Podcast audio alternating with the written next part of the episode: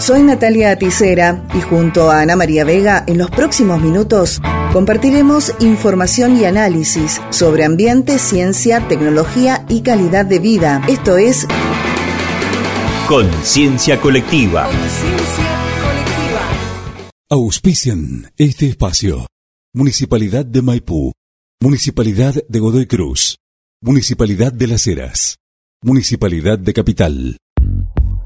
Buenas tardes. Vamos a seguir compartiendo conceptos importantes surgidos del octavo Congreso Latinoamericano Forestal y quinto Congreso Argentino, que tuvo lugar en nuestra provincia. Se presentaron numerosas ponencias provenientes de investigaciones y trabajos realizados a lo largo del país y también en el extranjero. Hubo cinco ejes, pero a los fines de este programa vamos a elegir dos de ellos. Uno tiene que ver con todas las investigaciones vinculadas con bosques y cambio climático. Vamos a escuchar al doctor Ignacio Mundo, quien nos cuenta sobre los trabajos presentados en este sentido. Estuve a cargo de coordinar el eje de cambio climático del Congreso del octavo Congreso Forestal Latinoamericano y quinto Congreso Forestal Argentino. Como sabemos, bueno, el cambio climático es un proceso que está afectando a todos los ecosistemas terrestres y es consecuencia clara de la actividad antrópica.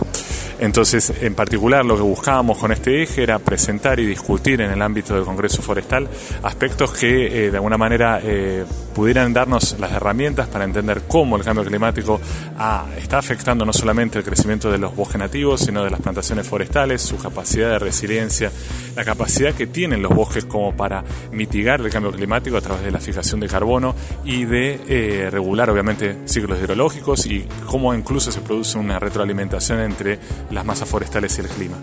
Tuvimos la suerte de contar con alrededor de 32 presentaciones en nuestro eje, de las cuales, bueno, algunas fueron derivadas a otros simposios particulares, pero que, bueno, en nuestro eje en particular pudimos dar eh, a conocer 15 presentaciones orales de una excelente calidad académica que versaron en, poco, en, realidad en los temas que ya fui presentando, pero que estuvieron relacionadas en la capacidad o la respuesta adaptativa de los bosques al clima, eh, en la respuesta de las plantaciones forestales a eventos de mortalidad asociados a eventos de sequía extremo, a la capacidad de los bosques en fijación de carbono, el rol fundamental que tienen los suelos forestales, que ha sido históricamente no considerado en las, en estimaciones de carbono y que hoy en día sabemos que cumple un rol fundamental en, ese stock de carbono que queda en los, en ambientes forestales.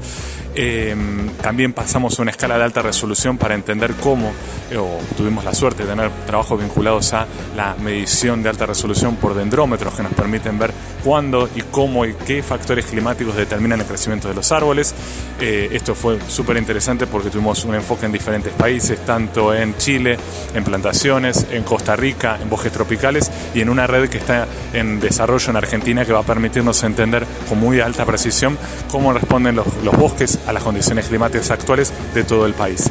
Así que bueno, eh, de mi parte muy contento de que esto haya sido tenido en cuenta dentro del Congreso Forestal y que obviamente que sea una temática que siga, que se siga discutiendo y que dé para poder seguir tratándose, estudiándose y obviamente nos dé herramientas para mitigar y para tratar de adaptarnos a las consecuencias del cambio climático en relación a los incendios tuvimos la suerte de contar con, una, con unas presentaciones que compararon incluso patrones de regímenes de incendio asociados a condiciones climáticas y por índices que hablan de la peligrosidad de incendios en Patagonia y en el noreste argentino, que son dos regiones forestales sumamente importantes.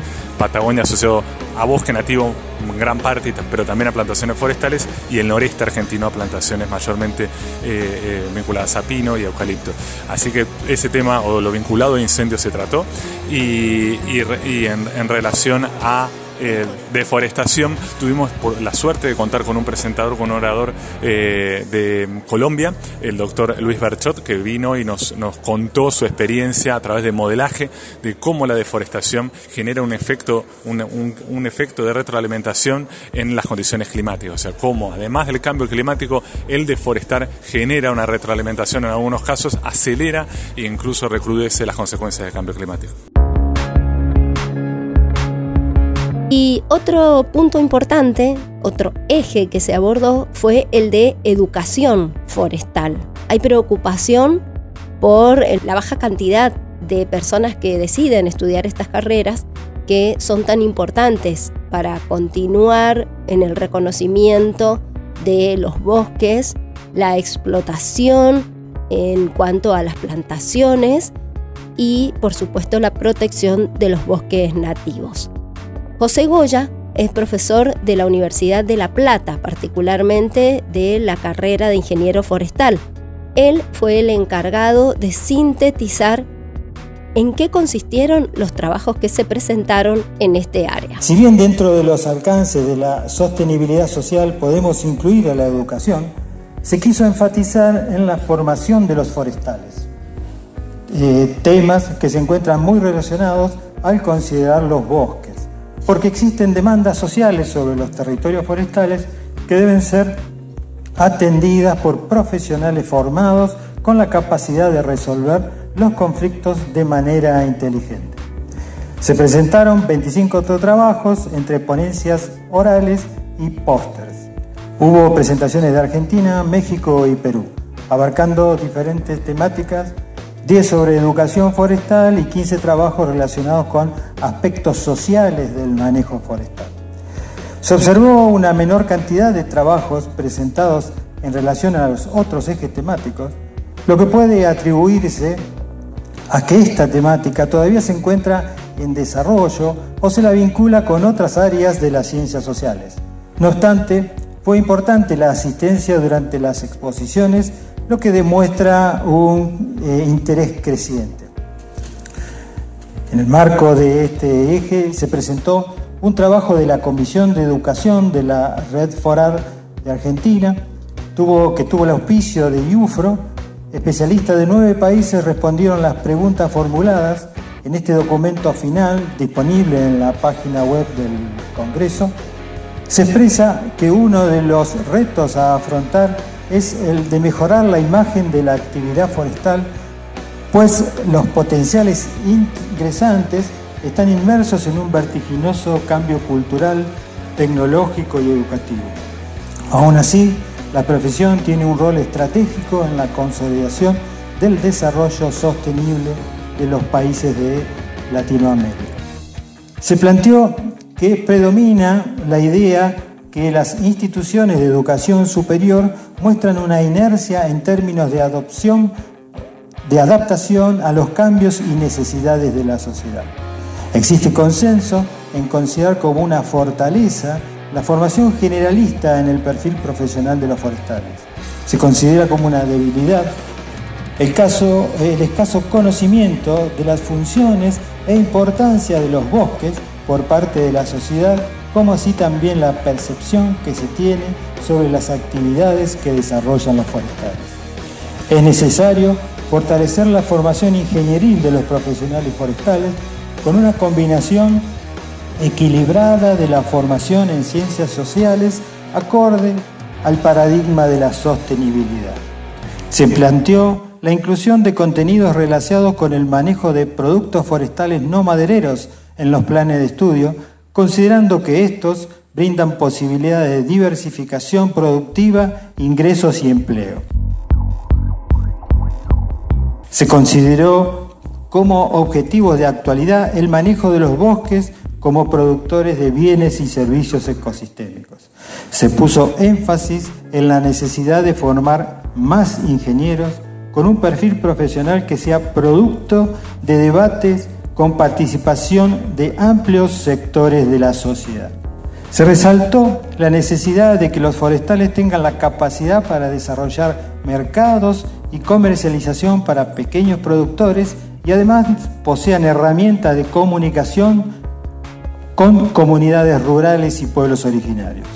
Se expuso sobre la vinculación de contenido de las ciencias sociales y las ciencias forestales. Las ciencias sociales pueden complementar, no reemplazar, las ciencias experimentadas de los estudios dirigidos por, por los forestales.